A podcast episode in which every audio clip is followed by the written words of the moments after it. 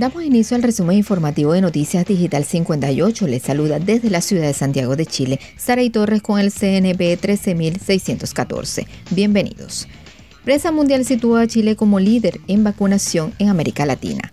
A casi dos meses de la primera inoculación contra el coronavirus en Chile, el país ya contabiliza más de 2 millones de personas vacunadas tras el inicio de la campaña masiva a inicio del presente mes de febrero a la espera de otro importante cargamento de dosis Pfizer BioNTech que llegará durante los próximos días y a las que ya se tienen en el laboratorio chino Sinovac, las autoridades sanitarias esperan llegar a la cifra de 5 millones de habitantes inoculados y a los 15 millones en junio del presente año. Las aproximaciones han sido entregadas por el propio gobierno y comprendidas por la prensa internacional como un modelo exitoso de vacunación, a tal punto de considerar a Chile como uno de los líderes en América Latina. Medios internacionales como El Espectador en Colombia, la Agencia Internacional Dutch Well, la Agencia France 24 y la BBC de Londres han catalogado a Chile como un ejemplo a seguir aplaudiendo la campaña que han desplegado las autoridades. Avanzamos con más información en digital58.com.be. Federación de Empresas de Turismo de Chile piden flexibilizar medidas sanitarias. Los ministros de Economía Lucas Palacios y de las Culturas Consuelo Valdés anunciaron un plan de ayuda para los sectores de cultura y turismo, dos áreas afectadas por la crisis económica producto de la pandemia de COVID-19. Al respecto, Ricardo Margulis, presidente de la Federación de Empresas de Turismo de Chile, FEDETUR, calificó la medida como insuficiente. Todas las ayudas son bienvenidas, pero nos parece insuficiente. El sector está pasando por una situación muy dramática y necesitamos ayudas mayores. Los problemas de la industria son muy, mucho más grandes, aseguró Margulis. Según el presidente de FEDETUR, tenemos empresarios que se han visto imposibilitados de pagar construcciones, patentes comerciales, cotizaciones previsionales. Han podido declarar sí, pero no pagar las cotizaciones previsionales. Y para postular a los subsidios, los programas del Estado contemplan que las personas no tengan deudas.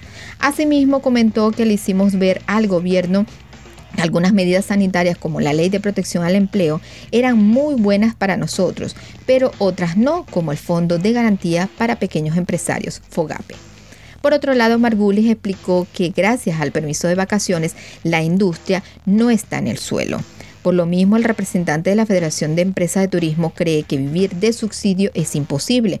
Nos gustaría sentarnos a conversar con el gobierno y las autoridades de salud para ver de qué manera se pueden aumentar los aforos en los restaurantes. En otras noticias, Piñera da inicio al año escolar para marzo en forma voluntaria, gradual, flexible y segura. Este martes el presidente Sebastián Piñera dio inicio al año escolar 2021 en medio de una serie de cuestionamientos por parte de alcaldes y del Colegio de Profesores, quienes señalan que el regreso a clases presenciales se debería postergar debido a la pandemia. Al respecto, el mandatario señaló que nuestro compromiso es fuerte y claro poner a los niños primeros en la fila y las salas de clases en el corazón de nuestras prioridades. Asimismo dijo que a partir del mes de marzo se va a dar inicio al año escolar y debe iniciarse en forma voluntaria, gradual, flexible y segura. Y naturalmente necesitamos la colaboración de todos los sectores para lograr este objetivo. Sostuvo además que como gobierno hemos colaborado con escuelas y colegios, aportando recursos, kits sanitarios y ayudando a acomodar la infraestructura de cada colegio o escuela para cumplir con los protocolos sanitarios. En la misma línea, el Ministerio de Educación de Chile, Mineduc, puso a disposición 13 mil millones de pesos para que los establecimientos públicos puedan adecuar su infraestructura para ayudar al cumplimiento de las medidas sanitarias. Y cerramos con la siguiente información. Usuarios denuncian prohibición de acceso a playas en Chile.